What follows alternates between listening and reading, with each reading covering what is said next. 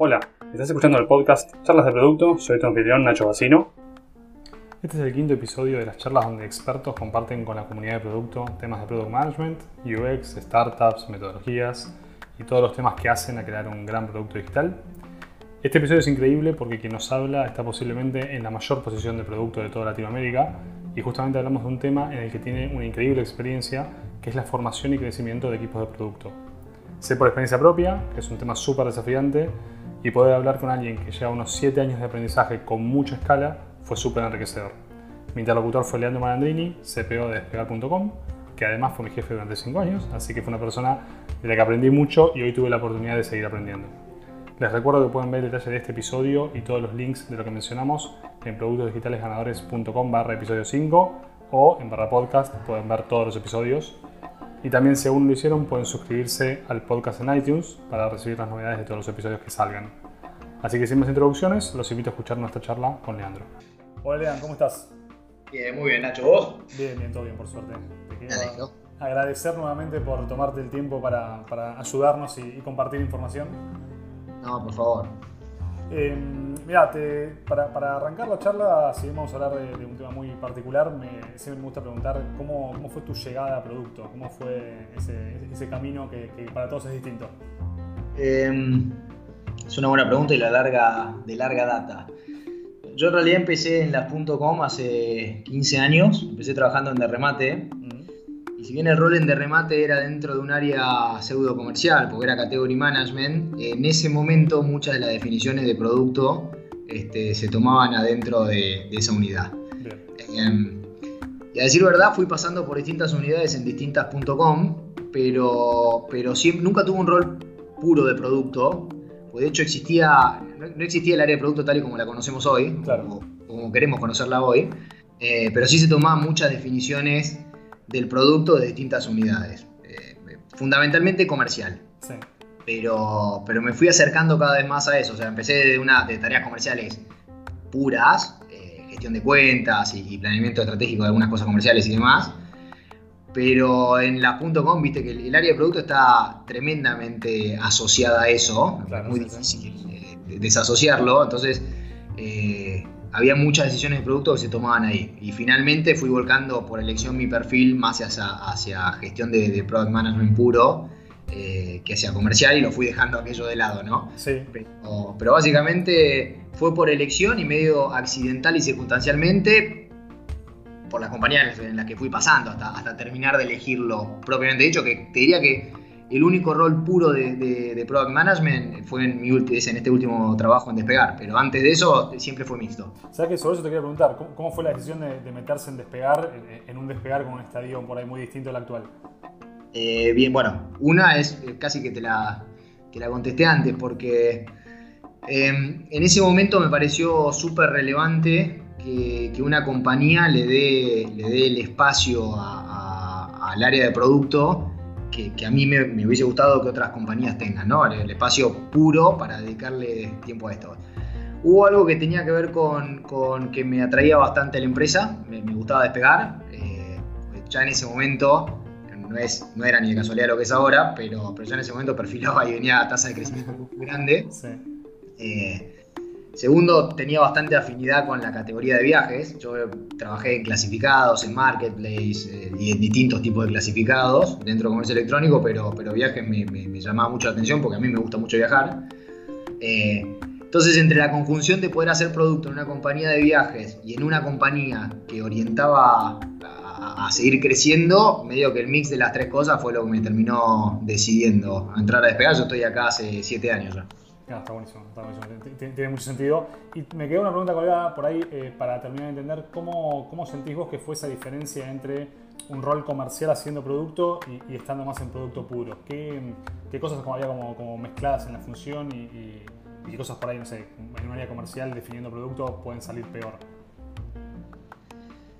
Pero creo que una de las cosas básicas es el foco y el know-how. El expertise no es lo mismo hacer o trabajar con definiciones comerciales que, que, con definiciones de soluciones de producto. De nuevo te digo, se tocan mucho, inclusive si hablas de roles, hoy todavía se siguen tocando mucho. Hay, hay, hay líneas grises en las cuales la división es muy justita. Pero, pero definitivamente cuando vos trabajás con un perfil mixto, por ahí la ventaja que tiene es que complementás y, podés, tenés dos palancas para accionar lo que querés llevar, porque en definitiva, si lográs entender eh, dónde está el pain del usuario y, qué es lo que el usuario necesita, la propuesta de valor o la solución que le generás, si encima tenés las palancas comerciales, medio que, que accionás mucho más, más fácil y rápido. La desventaja es la, falta de foco, porque no es lo mismo estar atendiendo cuentas o, tratar de comercializar algo que ya te viene dado. Sí, sí, producto, un producto genérico, que estar pensando realmente en la solución o tener tiempo para hacer discovery o lo que fuere. Entonces, eh, tiene sus pros y sus contras.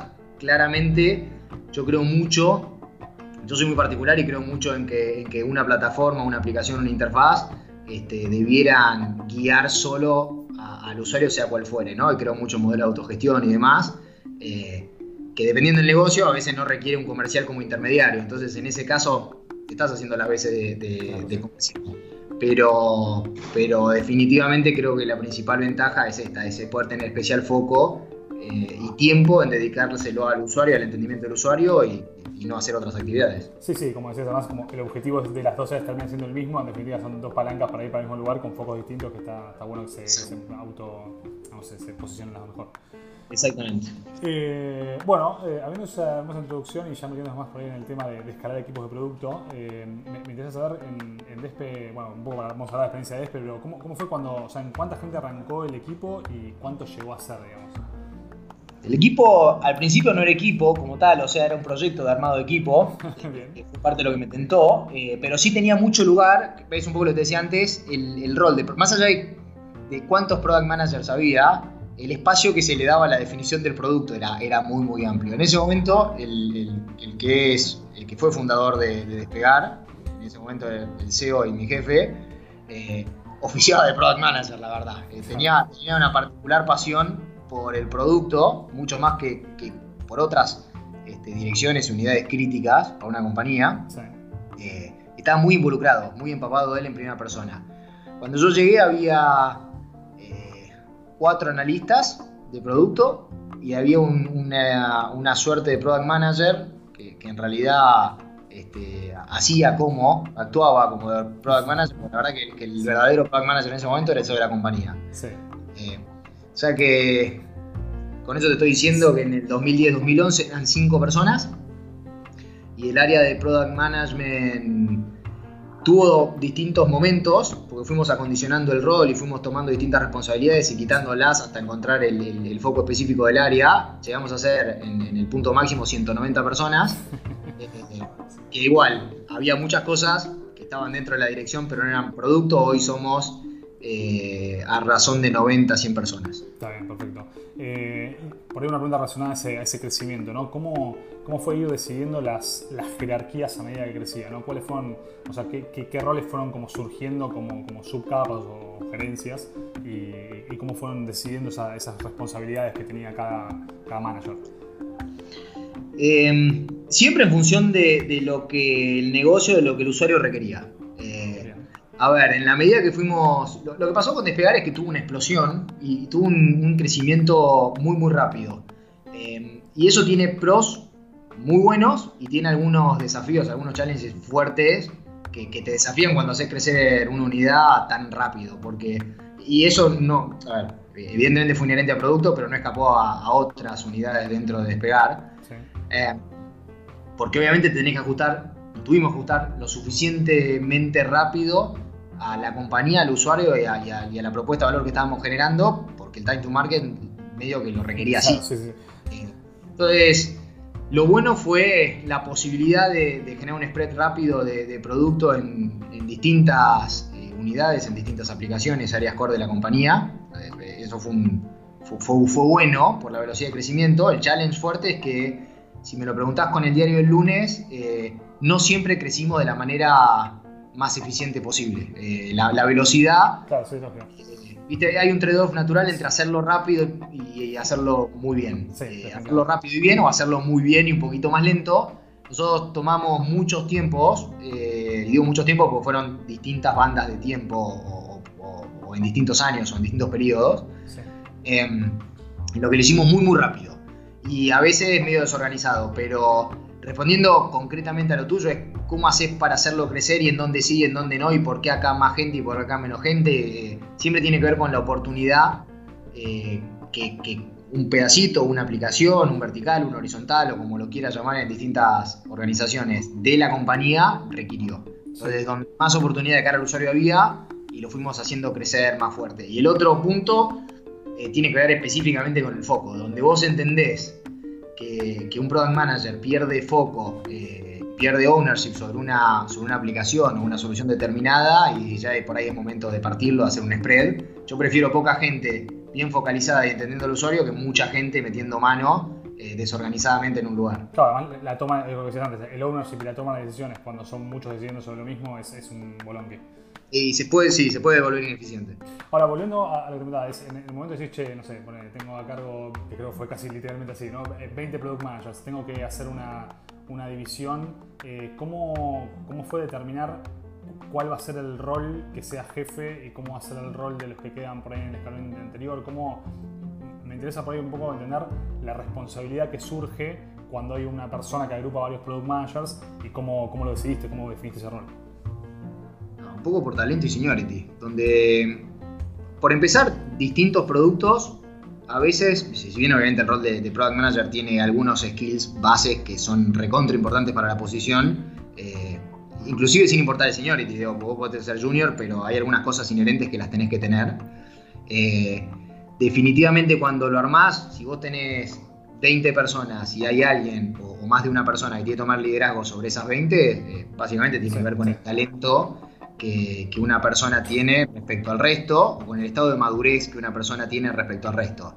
Eh, sacando los skills mínimos, básicos, necesarios que cualquier product manager tiene que tener, Después puede ser que encuentres a alguien que tenga mayor capacidad de liderazgo, eh, o que sea más pragmático, que, tenga, o que, tenga algún atributo ¿viste? De, generar soluciones con un nivel de simpleza y velocidad mucho más rápido, y hay algunas, eh, y algunos que son mucho más analíticos. Entonces, al momento de, de definir eh, distintas soluciones de cara al usuario, definitivamente quizás eh, alguna aplicación requiere algo más analítico alguna aplicación requiere algo más, más, más de negocio, más comercial, más marketinero, siempre dentro, dentro del área de producto. Eh, en cuyo caso, por eso lo partís y lidera el que más talento tiene para hacerlo. 10 puntos, me, me super cierra. Y en, esa, en ese definir al que tiene más talento para hacerlo, cuando, a ver, por ahí volviendo un poco a lo que decíamos antes, el, el, ownership que no querés sacarle a la persona por ahí que está en la célula de trabajo tomando las decisiones. ¿Qué responsabilidades le das al que lidera y qué responsabilidades se queda más el que, está en la célula de trabajo? Yo creo mucho eh, en general en la autonomía, en el empowerment, en el ownership y en la accountability de cada una de las personas del área. Eh, creo mucho en eso. O sea, definitivamente eh, cuando vos sos owner de un producto determinado o manager de un producto determinado, yo creo que es recontra relevante darle las palancas a esa persona para que pueda hacer bien su, laburo, porque es la persona que al final del camino está cerca del usuario y entiende la problemática del usuario en una situación, en un contexto o en un journey determinado. Si, es quien lo entiende y es quien de verdad en la piel tiene, mejor medido el pain del usuario, debiera tener las palancas para accionar. Entonces, lo que, tratamos de hacer, o lo que yo trato de hacer específicamente, es, nunca quitar empowerment y, quitarle ownership o accountability a cada una eh, de estas personas.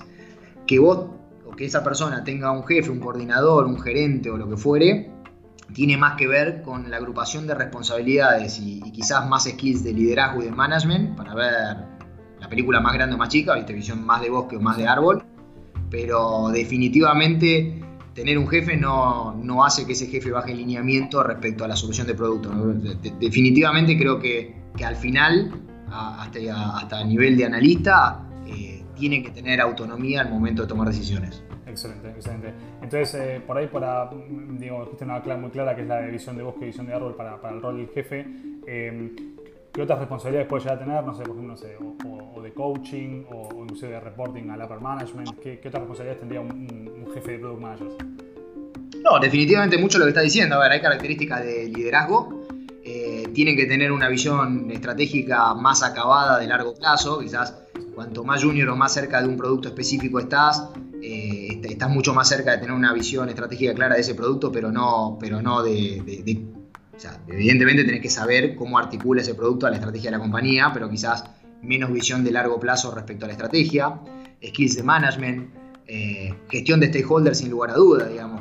Cuando, vos te sentás en una mesa de directorio, tenés que defender algo inclusive delante de inversores, de accionistas o, de lo que fuere, eh, requerís un nivel de seniority eh, bastante o distinto, digamos, superior o, distinto. Entonces, cuando te haces cargo de un equipo, siendo gerente de un equipo de producto, definitivamente empiezan a sopesar cualidades y competencias más blandas. Sí, perfecto, perfecto, entendidísimo.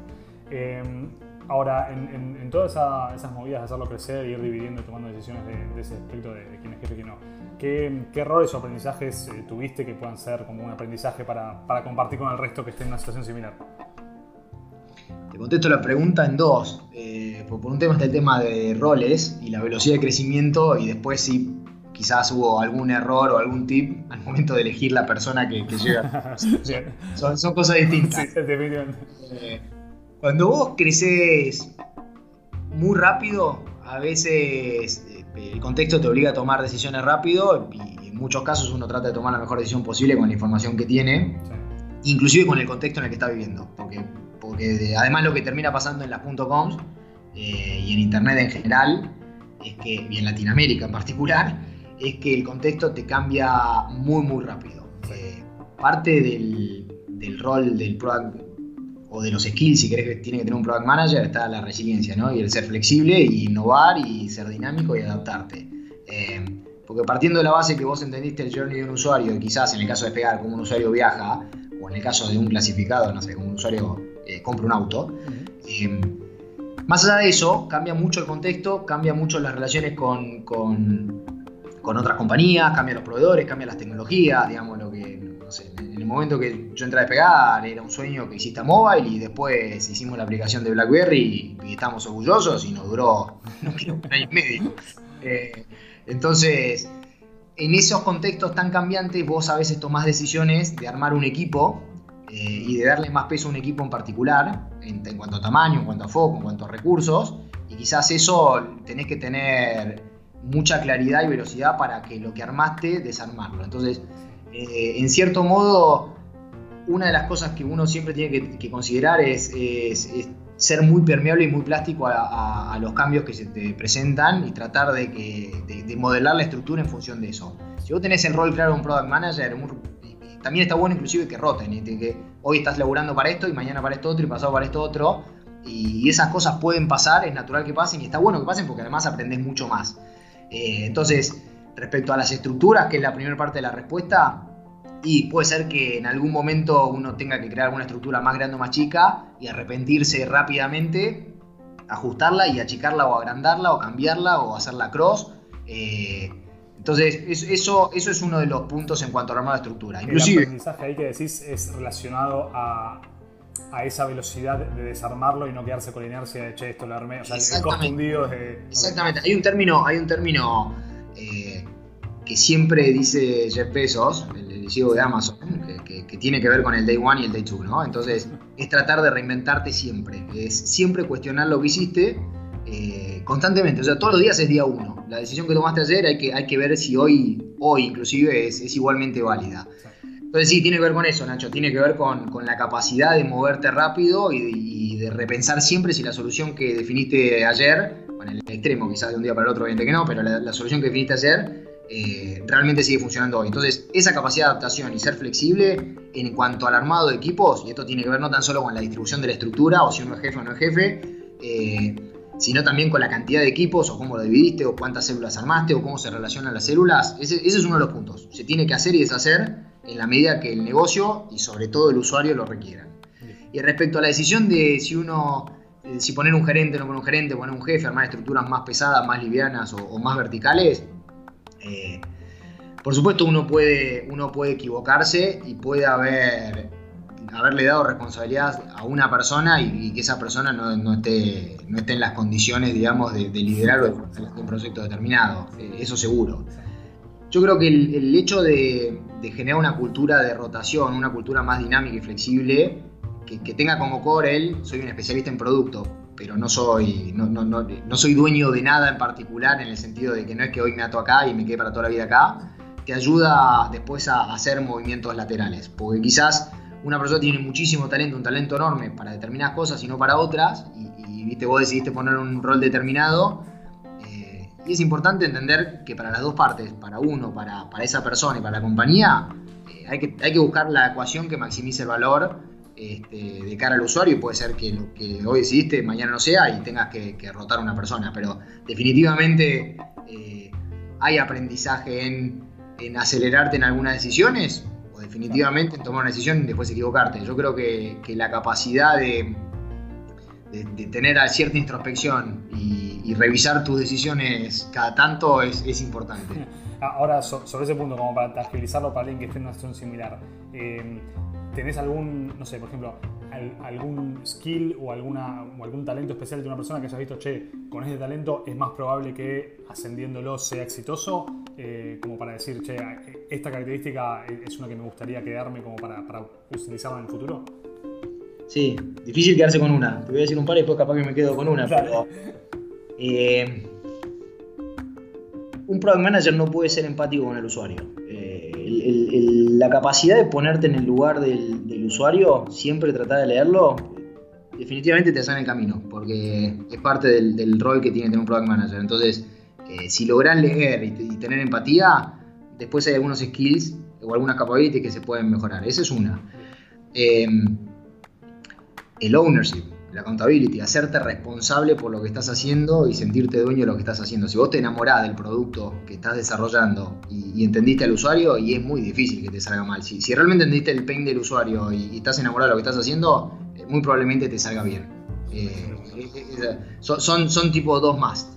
Y ahí entran cosas, viste, en Después entran algunas cosas que, pueden llegar a tener que ver con el nivel de autonomía, con la energía, con la productividad, gente que va siempre para adelante y, que, no se siente cómodo ¿viste? en la zona de confort. Sí, sí. días. Pero, pero definitivamente creo que las dos primeras son, son necesarias. Es que las, estas siguientes que dijiste son parecidas como en cualquier liderazgo, en cualquier rama, como las, las primeras dos que dijiste se parecen más a las que son destacables en, Product Management. Sí. Em, bueno, buenísimo. Em, me quedé con, una pregunta por ahí en, el plano más general eh, de cómo fue evolucionando per se el rol de producto, ¿no? dentro de Despegar eh, o en cualquier lado, ¿no? Eh, ¿Qué experiencias de aprendizaje fueron como cambiando eso de lo que producto hace y lo que no hace? Es una excelente pregunta porque yo, yo, digo que a lo largo de estos siete años y antes también escuché distintas definiciones, leí distintas definiciones del rol de producto. El rol de producto se challengeó mucho acá, afuera, y se le dio más competencias y menos competencias. El primer desafío grande que, tuvo, que tuve yo en despegar y que tuvo despegar es que en Latinoamérica es, mucho más difícil eh, explicar qué es un product manager. Sacá, 5, 6, 7, 8 .coms grandes de, la región y, el, product manager es, eh, somos un, un bicho que empezó a aparecer hace poco, digamos, que empezó a ser más conocido y a entender más claramente qué se hace hace relativamente poco. Cosa que no te pasa en Estados Unidos, si hablas con, no sé, con gente de Netflix, de, Amazon, de Spotify, de, Google, de Facebook. Eh, eh, es bien claro lo que hace un product manager. Acá cuesta, eh, o costó. Entonces, el rol se fue adaptando en estos siete años muchísimo, pero muchísimo. Inclusive, te, lo cuento casi anecdóticamente, ahora estamos rediseñando el esquema de, roles de, producto y el mapa de empatía con las distintas unidades de la compañía para ver cuáles son las palancas sobre las que tiene ownership y, decisión y cuáles son aquellas en las que participa o challengea pero no son propias del rol. Entonces, cambió muchísimo. Macro, te diría que la primera confusión grande que hay en, muchísimas compañías es que, que, el product manager es un project manager, es un PMO. Eh, cuando, cuando vos hablas con... Y son cosas distintas, ¿eh? no, no, no estoy diciendo que un PMO es mejor, peor, distinto, nada. Simplemente son roles diferentes. Eh, pero con cuanto menos conocimiento de la industria digital eh, tiene una persona, por más senior que sea, más te confunde con un PMO. Qué buen punto. Porque básicamente entiende que el, producto es el tipo que ordena a los stakeholders, que arma GANs y que habla con tecnología, porque es difícil hablar con, un desarrollador, entonces hacelo vos que, que sos de producto. Entonces, mucho de la historia de despegar, o al principio, salvo, salvo por el CEO, que siempre tuvo claro cuál era el rol, eh, pero el resto, el resto de, la compañía en algunos casos, con gente nueva y demás, siempre hubo esta, esta doble confusión del PMO y el producto. Desde ya que producto tiene que tener muchísimo control sobre, sobre el roadmap y entender perfectamente los trade-offs de las historias que está priorizando y cuáles son los costos y cuáles son los beneficios. O sea que intrínsecamente, obviamente, que hay cosas de, gestión de proyectos. No, no es que no. No es que es todo Discovery en la vida. Pero, ese fue el primero. Después, dentro de lo que podés eh, llamar producto, más cerca del producto, que tiene que ver con lisa y llanamente, no importa cuál sea la metodología o el approach que tengas, de, interpretar, entender las necesidades a los pain de los usuarios y generar soluciones digitales que, de alguna manera este, le aporten valor a ese usuario. Y hay mucho que se toca con áreas de UX, con áreas de research, con áreas tecnológicas, con áreas comerciales, con áreas de marketing, digamos. En cualquier compañía, depende de cómo está estructurada la compañía, producto va a tener, y te puede pasar, ¿eh? hoy si vas a, a Mercado Libre, a Globant, al Mundo, a Despegar, este, a X o, puedo nombrarte algunas otras, es bastante probable que el scope y el rol del product manager eh, sea mayor o menor, más allá de que si hay una charla de café entre cinco product managers de esas cinco compañías, te piensan que hacen lo mismo. ok, sí. Entonces, mutó mucho.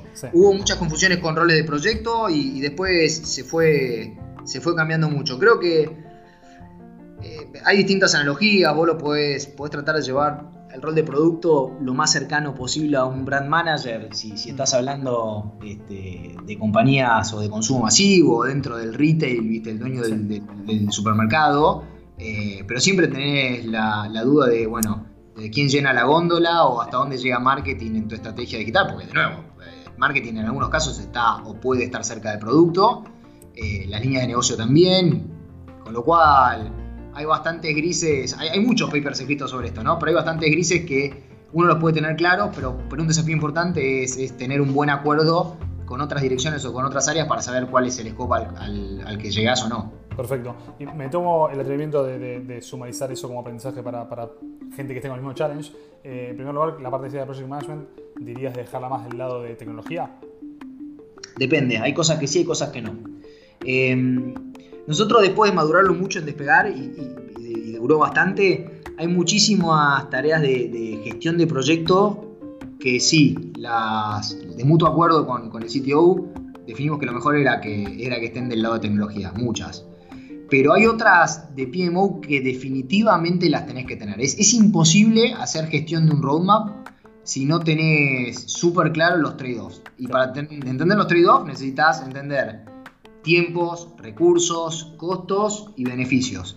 Eh, digo, vos podés hacer discovery y podés entender perfectamente que, este usuario necesita determinada cosa o, que, el approach para atacarlo es, determinado.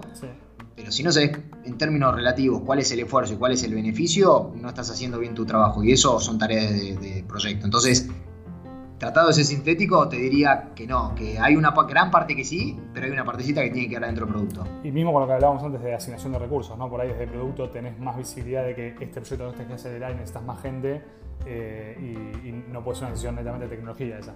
Exactamente, exactamente. Pues, eh, eh, de hecho, eso es intrínsecamente una, tarea dentro del job description de un product manager. Es, ¿viste? La, prioridad tiene que ver con la asignación de recursos y eso tiene, tiene claramente cosas de, project manager. puntos.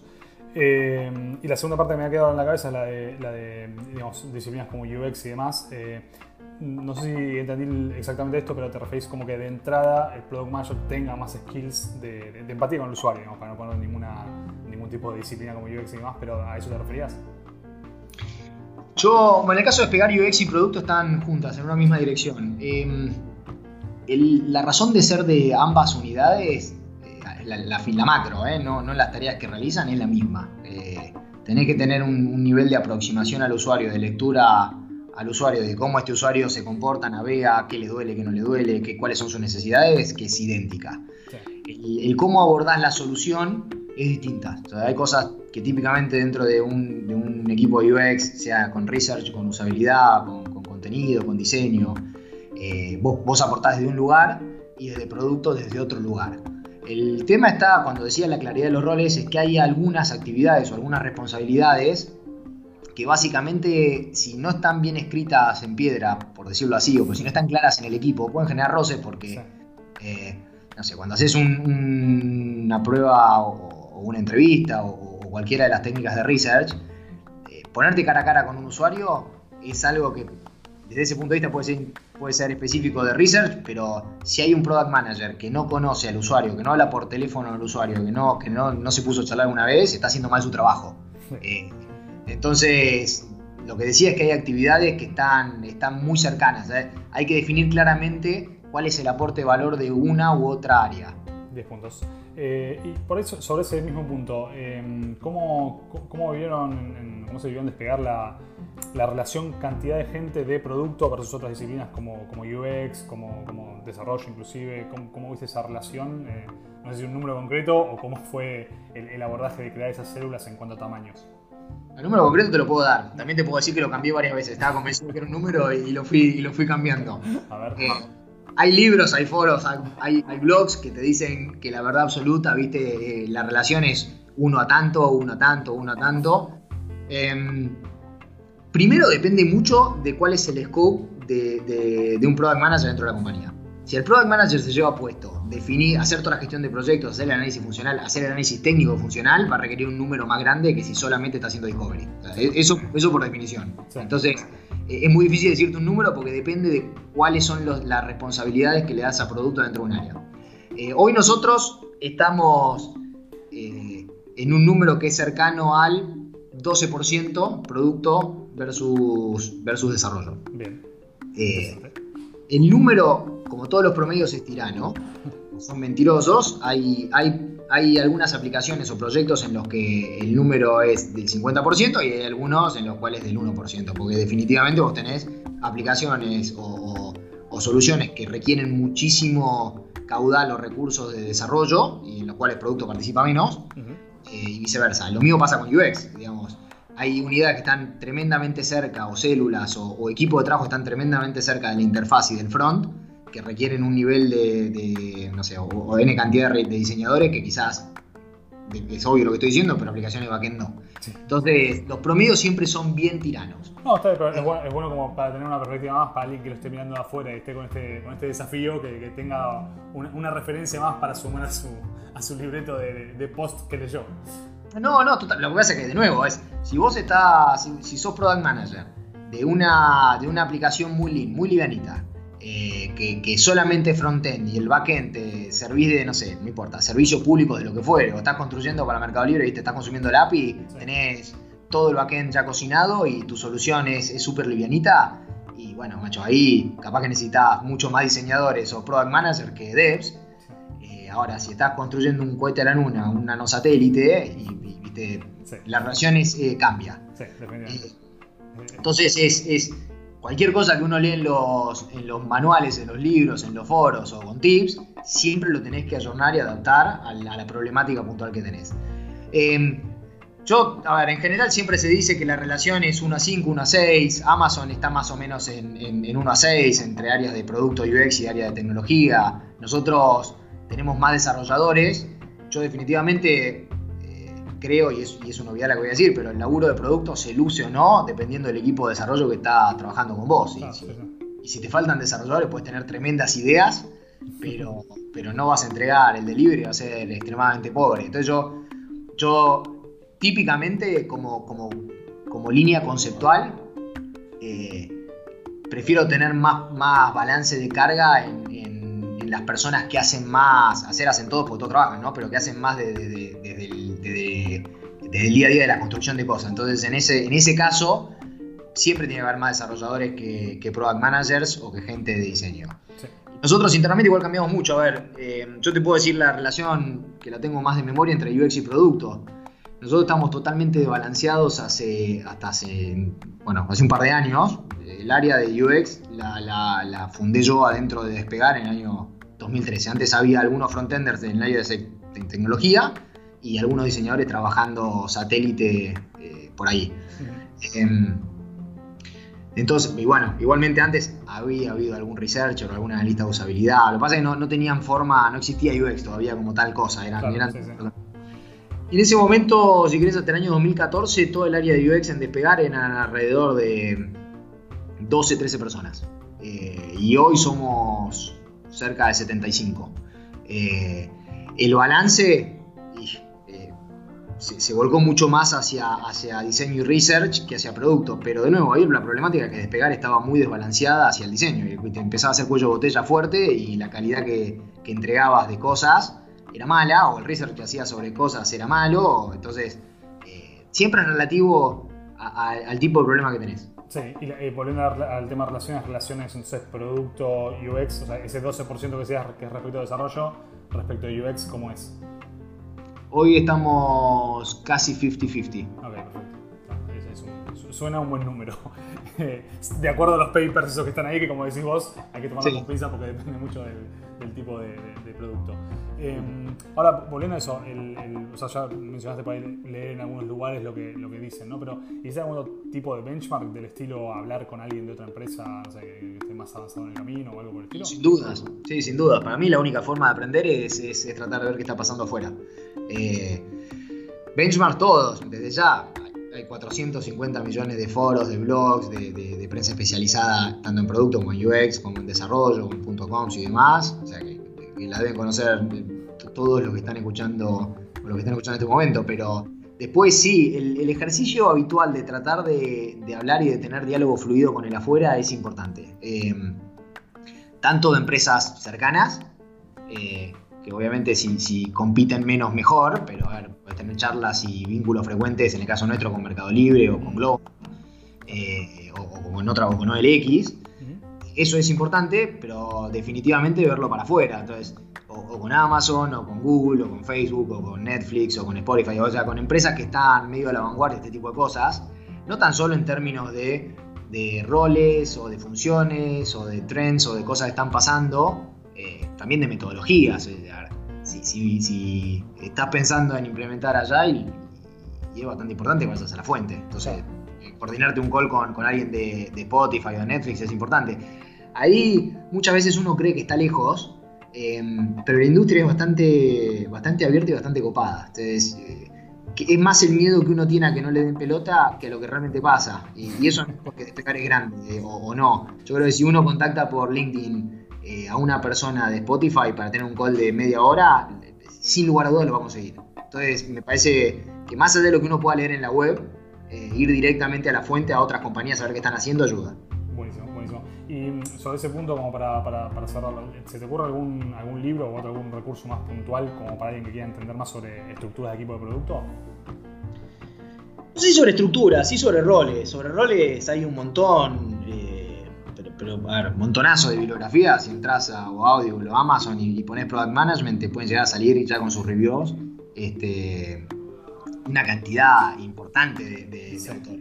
Eh, vos sos medio fanático y quizás el número uno, Martí que, que, tiene, que tiene mucho de información, eh, tanto digital, disponible medio rápido, y si no con libros, como para entender cuál es el rol del Product Manager. Sobre estructura, Mira, yo te digo que menos. Eh, con todo lo que te vengo diciendo, uno, uno puede leer algo de estructura y modelos a seguir y demás. Y hay cosas básicas y obvias que, son cross a cualquier compañía.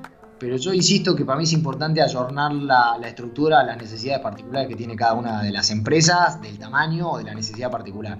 No, 10 puntos, sí, sí, definitivamente. Eh, ahora, sobre, volvemos al, al tema de estructura. ¿Alguna, digamos, este spread que decías de dividir equipos cuando llegan a cierto tamaño, ¿no? Eh, ¿Alguna recomendación sobre cómo dividirlos? O sea, cómo, cómo elegir qué equipo se queda con qué? No, tiene que ver mucho con los equipos. A ver, cuando vos dividís, llega un momento natural, esto de los squads, las células, eh, todos le ponemos nombres distintos, pero, pero esto del trabajo en células, primero tiene que ser multidisciplinario, ¿no? Entonces el tamaño de la célula también te lo va a dar la cantidad de áreas participantes ahí adentro y el balance interno es distinto. Con lo mismo dijimos antes, puedes tener más desarrolladores, eh, más, más UXers, más product managers o lo que fuere, y, con el balance distinto. Pero yo creo que hay un punto, y ahí depende del autor, vamos de nuevo a la bibliografía, eh, puede estar más cerca de 6 o de 8, en el extremo de 12, pero sin importar cuál es el número, hay un punto en el cual empezás a ser ineficiente. Porque te vuelve medio elefante para tomar decisiones y todo esto te dio la autonomía, se empieza a ser mucho más lento.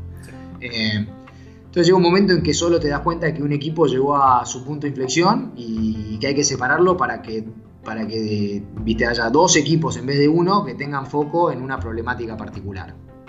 Eh, e, eso, eso me dice naturalmente. Sí. usted todavía a eso me refería, ¿no? Vos tenés, por digo un ejemplo de pago, ¿no? Pero si che, tengo el equipo de hoteles que hoy tiene 5 personas, mañana vas a tener 20.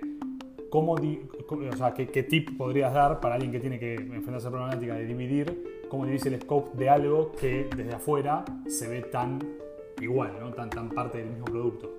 Sí, lo pasa es que se ve afuera, pero cada uno, y lo que están escuchando, se van a dar cuenta que adentro de algo que están manejando, una solución de pagos, una solución de, microcréditos, este, un clasificado de lo que fuere, eh, llega un momento en que no todo es tan tan. Y en el equipo de hoteles puede haber 500 subdivisiones. O sea, eh, hoteles puede haber alguien que se encargue de la página de resultados, de la home de hoteles, de la página de detalles, del checkout. Puede haber alguien que se encargue de del contenido estático, del contenido dinámico, de los mapas, eh, de los reviews. O sea, vos podés modularizar los equipos y partirlos en un montón de cosas. En función de qué definís el criterio, cuando vos ves el peso relativo que algo, que un feature determinado, que un grupo de features tiene en una aplicación determinada, eh, el peso relativo que le da el usuario o la importancia que le da el usuario, medición mediante, ¿no? Consumo, uso, visibilidad, CTR, clicking, apertura, lo que fuere. Cuando ves que algo es realmente importante para un usuario y vos empezás a, querer invertir más recursos en eso en particular, y llegó el momento de darte cuenta de que eso per se tiene más peso que todo el resto de, lo que lo integraba. Clarísimo. Entonces, eh, en ese. Y puedo seguir con los ejemplos, en mobile, no mobile, ¿viste? Yo estoy trabajando en hoteles. Y, nosotros igual volvimos a cambiar el estadio. En algún momento pasamos por esto. Es, yo estoy trabajando sobre hoteles y veo que eh, la cantidad de usuarios que me navegan de dispositivos móviles es cada vez mayor, mayor, mayor, mayor. Y llega un momento que te das cuenta solo que, ¿sabes qué? Que haya gente que tenga foco en móvil o en 320, sea responsive, va por lo que fuere, y, gente que tenga este, foco en desktop. Quizás no es la mejor solución, de hecho nosotros tenemos medio equipo multi-devices, por decirlo así, pero, pero te das cuenta solo cuando algo tiene peso propio y requiere un foco determinado. Si estás, vamos para el caso de hoteles, estás hablando de tipo de alojamientos eh, y te das cuenta que, eh, que nosotros no vendemos, pero vendísemos hostels. Eh, y la gente cada vez consume más. Y bueno, por ahí es el momento de tener un equipito que maneja hoteles per se y un equipito que maneja hostels. Entonces te, vas dando cuenta en función del peso que, que, una o que un feature o que un grupo de features tiene de cara al usuario. Clarísimo, me encantó, me encantó esa, recomendación. Em, bueno, eh, yo creo que ahí estoy un poco cerrando las preguntas. No sé si te ocurre algún otro consejo más macro que hayas alguien que esté con, este desafío, digamos, supongamos, está en un estadio en el cual, eh, no sé, tiene más de 5 o 6 product managers y quiere empezar a hacer divisiones. Eh, ¿Algún consejo como para escalar ese equipo de producto que, le podrías dar? El primer consejo es, antes que todo eso, es, tratar de ser precavido en el momento de escalarlo. no, no, siempre tener más gente en el equipo es, mejor. En general, cuanto más lean, cuanto más livianito es el equipo, eh, es mucho más fácil que se apoderen, que se hagan dueños de, algo en particular, de una aplicación o una solución, eh, y, que, y que la desarrollen más rápido. Mm. Entonces, lo primero es, las ganas de crecer por crecer no son buenas. Uno, uno tiene que tratar de, de esperar todo lo que se pueda al momento de, tomar una decisión de crecimiento. Por supuesto, obviamente, si, no queda otra y realmente es, imprescindible para el negocio, hay que hacerlo. Pero, pero, viste, muchas veces uno primero crece y después piensa para qué. Y, y, debería ser al revés del primer tip. Es, hay que ser muy precavido. Y te lo digo, eso sí por experiencia propia, porque si hiciste números cuando te conté la evolución del área en despegar, nosotros fuimos, estoy hablando solamente de, de producto, fuimos casi el doble de lo que somos ahora. Eh, entonces, che, ¿y redujimos tanto porque el negocio se pinchó? No, porque somos el doble de grande de lo que éramos en ese momento. Eh, entonces, sí, también, va de la mano que decías antes, también de, como ir redefiniendo el rol para decir, bueno, estas cosas no son de producto y son roles que tienen que estar en otras áreas. Exactamente. exactamente. Y, eso, y, ahí me das punta para el segundo tip, que creo que uno siempre tiene que preguntarse antes de tomar la decisión de crecer o de incorporar responsabilidades o lo que fuera, si uno aporta valor. Eh, pues si no estás aportando valor como, como product manager, no tiene sentido que lo tomes. Muchas veces uno toma responsabilidades o, funciones que no son inherentes a, alguien de producto y que muchas veces inclusive ni siquiera uno tiene el expertise. Está bien, te tientan. Por, lo mismo que dijimos al principio de, la entrevista de tener más palancas. Y cuanto más palancas, más fácil mover las cosas. Eso tienta. Pero, pero ahora te das cuenta que cuanto más cosas distintas tomás y donde menos valor puedes aportar, menos valor específico estás aportando en lo que sí sabes hacer. Entonces, cada vez entrega menos valor haciendo producto porque, ¿viste? porque te repartís en un montón de cosas que quizás no son sanas. Entonces, primero es ver, ser muy cuidadoso cuando creces y segundo es, cada vez que vas a tomar la decisión de crecer, es ver si efectivamente estás aportando valor. Excelente, excelente. Me, me, me, super, me super sirven como, como tips finales. Em, Paso a una serie de preguntas que, le hago a todos, que son comunes, que no tienen de este tópico particular, pero que me son súper interesantes para, seguramente para los que estén escuchando. Eh, y la primera es cómo, cómo manejas el, leadership team como para preservar las prioridades ¿no? y que no sea algo tan cambiante para, para definir una estrategia y poder seguirla. Imagino que ahora despegar está en un estadio un poco más, eh, menos cortoplacista, eh, pero no sé si puede dar un ejemplo de ahora o un ejemplo del pasado como para, para que otro se pueda llevar. Sí, sí, igual esas cosas pasan, ¿eh? Por más que uno, piense a largo plazo, eh, lo urgente y lo importante en general en un backlog son, son recontes, son archienemigos, son Rusia y Estados Unidos. Eh, siempre te termina pasando. Yo, yo creo que, por eso te digo que es importante la parte de, ser un poco PMO y de tener algo de proyecto. Después vamos a ver si es 70% Discovery y 30% proyecto, y no sé bien cuál es el balance, pero algo tenés que tenerlo porque en la medida que vos tenés bien claro pero súper claro, eh, los trade-offs y los costos y beneficios de cada una de las decisiones, tomar cosas que, te vienen por colectora o son, viste, súper cambiantes o algo que hasta ayer no había aparecido, apareció de golpe eh, y, es súper importante. Si vos tenés bien bien claro cuál es el aporte que eso le va a aportar a la compañía y, y qué cosa vas a dejar de hacer por hacer eso, es simplemente casi hasta matemático, te diría, porque es un balance costo-beneficio. Pero no, es menor esto que estoy diciendo porque no es fácil en, mercados tan cambiantes y tan rápidos y además con la cantidad de trabajo que hay para hacer, eh, tener mucha claridad conceptual respecto a esto, a qué estás dejando de hacer y por qué lo estás dejando de hacer y, si lo nuevo que estás tomando aporta valor. Porque sí es cierto que como, como charlamos antes, estando en, en .coms, en industrias online, con cambios tan frecuentes de tecnología y con oportunidades que aparecen, sí es cierto que van a aparecer buenas oportunidades. No todo lo que aparece de la noche a la mañana como urgente es malo. Eh, hay un montón de cosas que aparecen que hasta ayer no eran relevantes, aparecieron y son súper relevantes. Eh, ya sea por insights o por insights del product manager o porque salieron en, no sé, en algún journey map que, hiciste con research o lo que fuere, eh, que son relevantes. Entonces, ¿cómo lo manejas? básicamente con visibilidad de lo que estás haciendo y transparencia respecto al porqué del trade-off, hacerlo o no hacerlo, tendría que terminar siendo casi una decisión matemática. Bien, bien, es un, buen consejo.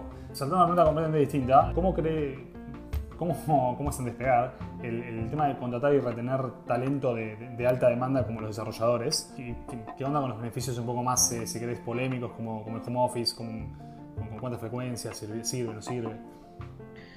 El contratar y retener talento, eh, yo te diría que es uno de los key challenges de recursos humanos y del área en despegar. Y digo no solo de recursos humanos, porque creo que uno tiene que tener un compromiso y una participación súper activa en, tanto en atraer como, como en retener talento. Eh, cada vez más, viste, el, auge de la .com en Argentina y en Latinoamérica sigue estando, cada vez hay muchos más negocios digitales. Eh, de la .com, porque puede haber apps o lo que fuere, pero negocios digitales cada vez hay mucho más. Y hay mucho más. Antes uno distinguía entre, entre lo digital y el brick and mortar. Y ahora eh, decir que sos. Eh, yo el otro día lo charlaba con el sitio que sos una empresa de tecnología ya, es casi de modé, claro, sí, sí, sí. Si no sos, no estás en el mercado. Es que, es que hasta los supermercados chinos tendrían que vender por internet, o si no lo están haciendo. No, ya no hay empresa de tecnología. Eh, somos todos empresas de tecnología, con lo cual eso requiere un, nivel de, demanda de desarrolladores, de, gente de UX, de product managers o, de empresas o de personas que tienen skills digitales tremendamente alto. Y hay en el mercado, puedo hablar de Argentina, pero puedo hablar de cualquiera de, los países de la región, eh, hay un faltante muy muy grande de desarrolladores, de diseñadores, de product managers, es enorme el faltante que hay. Si encima a eso le sumás que algunas, algunas de estas funciones, product managers típicamente, o, analistas de usabilidad, eh, son, yo te diría, relativamente nuevas, con lo cual encima no hay, no hay que no hay porque, porque no alcanzan, no hay porque no hay. Eh, es muy difícil porque somos los mismos compitiendo cada vez más y los mismos grandes compitiendo por los mismos recursos. Entonces, la problemática es enorme. Y creo que esto lo charles con quien lo charles de cualquier empresa digital te va a decir lo mismo. Eh, no, verlo es, necio. Eh, respecto a los beneficios y cómo juegan, yo creo que tiene un papel fundamental. Primero porque muchos de estos talentos son, es medio, medio cliché lo que te estoy diciendo, pero es verdad, son, millennials eh, y tienen otro tipo de vínculo con las compañías para las cuales trabajan. es un vínculo, en el mejor de los casos, mucho más descontracturado de lo que era antes. Y son mucho menos temerosos de, los cambios y de, ¿sabes qué? Hoy trabajo y mañana no, y hoy me voy de viaje cuatro meses y mañana vuelvo. Eh, y son mucho más demandantes. Eh, yo, yo, creo que el talento y el, millennial en particular es mucho más demandante en un montón de cosas, con lo cual casi que estás medio que obligado a, a, dar esos beneficios. Igualmente creo que algunos de esos son buenos, y ahora lo charlamos, ¿no? Pero algunos o la mayoría son buenos pero sacando si son buenos o no, para la empresa, eh, son obligados. aunque si vos no estás de acuerdo con el home office y, podemos charlarlo un rato largo, eh, igual, por más que no estés de acuerdo, hacelo porque te quedas sin, gente. Eh, eso por un lado. Por otro lado, igual se puede convivir perfectamente. Yo, yo sí, yo soy una persona que cree mucho en, la orientación a resultados y no en el control estricto de, de qué cosas se hacen. y en ese aspecto, horario flexible, home office y demás, funcionan perfectamente si el nivel de commitment, el nivel de compromiso que tenés en, el equipo es alto. Eh, entonces, que alguien esté haciendo algún laburo desde su casa, eh, o inclusive, ¿sabes qué? Hoy a la mañana no trabajé, pero me quedé hasta las 12 de la noche y manejé los horarios. De nuevo, es importante el commitment porque no es lo mismo no trabajar a la mañana y trabajar a las 12 de la noche que no trabajar a la mañana porque no quise y no trabajé nunca más. Eh, pero en la medida que tenés gente comprometida, todas esas cosas valen. El home office a nosotros nos sirve. Em, muchos, y, hay de todo, muchos de, los chicos lo adoptan y, lo toman, y muchos la verdad que no. Hay gente que, a pesar de que, tiene, que tenemos política de home office, eh, está todo el día en la oficina. Y hay gente que, se va a la casa. Y hay gente que trabaja muy bien desde la casa. Yo creo que hay, hay instancias en las que el trabajo en equipo y el cara a cara son muy relevantes hay momentos en los que tenés que estar y, aportar, porque si no las cosas No, no, salen igual. Y hay momentos en los que querés empezar a explorar, hacer discovery, hacer benchmark, navegar tranquilo a la página de un competidor o lo que fuere. Bueno, no, está mal. Hacerlo de tu casa, hacerlo de la oficina es lo mismo. Sí. Ahora, me quedo con una, con una cosa que dijiste que es súper importante y estoy súper de acuerdo, que es el commitment. ¿Y alguna recomendación como para, para subir ese commitment? Como para decir... Sí, involucrar. Involucrar. Cuando vos haces parte de de la estrategia, de lo que estás haciendo, del impacto en el usuario, del impacto en el negocio que algo tiene, automáticamente sube. Eh, pasa mucho con desarrolladores. Típicamente el Product Manager viene con más, con más nivel de commitment en ese aspecto, ¿no? Eh, pero cuando vos involucras mucho más a las partes y, les, haces, les haces entender que son, que son fundamentales, una parte crucial en el engranaje para que esto funcione y entienden el porqué de lo que, de lo que estamos haciendo, de lo que están haciendo, automáticamente el nivel de compromiso que tienen para con la resolución eh, crece un montón. O sea, dicho distinto, eh, en una empresa chica tenés un jefe, toca ser analista de producto, product manager, y estás medio solo con dos personas, con tres personas, y viste, tu jefe es el que decide toda la línea de producto. Y lo decide, y, no dice por qué, no explica por qué, no quiere saber, no, cuenta hacia dónde quiere llevar la solución o hacia dónde quiere llevar la compañía, y se genera falta de compromiso y desmotivación en el acto. Sí. Y va de la mano de lo que decíamos antes también de, la importancia del trabajo en célula. Un, gran motivo del, beneficio o el éxito del trabajo en célula es que levanta mucho ese compromiso porque en definitiva aporta que todos estén justamente eh, nada, comprometidos y involucrados en las decisiones que se toman. Totalmente, es que no hay otra forma que funcione porque si, si si la célula o los integrantes de una célula no tienen compromiso, va, de la mano con la autonomía, con el ownership y con la accountability. O sea, tengo compromiso, me siento dueño, me dejan operar solo y me hago responsable por los resultados. Esas, cuatro cosas no pueden ir eh, eh, ¿viste? en caminos distintos, tienen que ir todo de la mano. Sí, sí, sí. Em, bueno, voy a, cerrar con las últimas dos que tienen que ver con Product Manager en particular. ¿Qué skill, que ya de esto hablamos un poquito, pero qué, qué skill te parece clave en un Product Manager? Eh, bueno, un poco lo charlamos recién. Em, tienen que ser tremendamente empáticos mm. con, el usuario. Eh, la proactividad es importante, el nivel de autonomía es importante. Eh, es lo que te voy a decir, parece medio ridículo, pero el sentido común es bastante importante. Muchas veces, muchas veces algunos product managers se, pierden en, en, cosas que no son, no sé, o, van al fondo con algunos algoritmos, o tratan de ir al recontradetalle en, en cosas que no ves la punta del o sea, ves la punta del iceberg, no estás viendo todo lo que se da. El sentido común es, es Lo difícil es que, no hay cursos de sentido común, así que. No, por eso. Y, es difícil, pero yo siempre digo lo mismo. Para mí es, un skill que no lo había nombrado antes, pero para mí es crítico. Eh, prima el sentido común y después el nivel de especialización en lo que pueda llegar a, hacer de, no sé, de data mining o entender, entender datos cualitativos, cuantitativos, información sobre la cual valerte para tomar decisiones, obvio, pero pero eh, eso, eso también es importante. Em, pero básicamente yo te diría que son esos. Eh, ya habíamos hablado también de la autonomía, del compromiso y demás. Sí. Eh, ¿Y hay algún, algún recurso, algún libro, algo que, que, suelas recomendar de Product Management? ¿De cabecera? De cabecera, dale. De cabecera no tengo, tengo varios. Inclusive tenemos una biblioteca acá. Hay, hay varios y de varios autores como todo, eh, ves los, libros y los autores de hace 3, 4 años y, son bien distintas a las cosas que se dicen hoy. Eh, entonces los autores también se van reciclando conforme va cambiando la industria y conforme va cambiando el rol del product management o, del manager o, de la industria. Eh, de todo se puede tomar un poquitito. No, no digo, no tengo un libro de cabecera. Yo leo mucho y es bueno leer sobre productos la visión intrínseca de, los product managers nativos, Martica de nuevo, eh, que, tienen quizás más acabada la idea porque la laburan y la trabajan mucho más. Pero también es importante ver, ver qué es lo que piensa el resto. Entonces, si vos lees, no sé, el Harvard Business Review o el Economist o, Informe de McKinsey, que son gente que típicamente no tiene un nivel de especialidad grande en Product Management, pero hacen lectura de afuera, te sirven un montón para entender la mirada de, algún juicio de, o, de editores o de, gente de prensa intelectualmente alto, pero que no conocen bien el rol como para entender los dos lugares. yo, te diría que de todo un poco. Eh, lean mucho foro, blogs, lean, lean obviamente a, los product managers de las principales compañías, es importante también. Eh, y los libros van mutando. Perfecto, perfecto, me, parece un buen consejo. leer mucho creo que es un, es un consejo que no, que no va a fallar. Sí, sí, es cierto.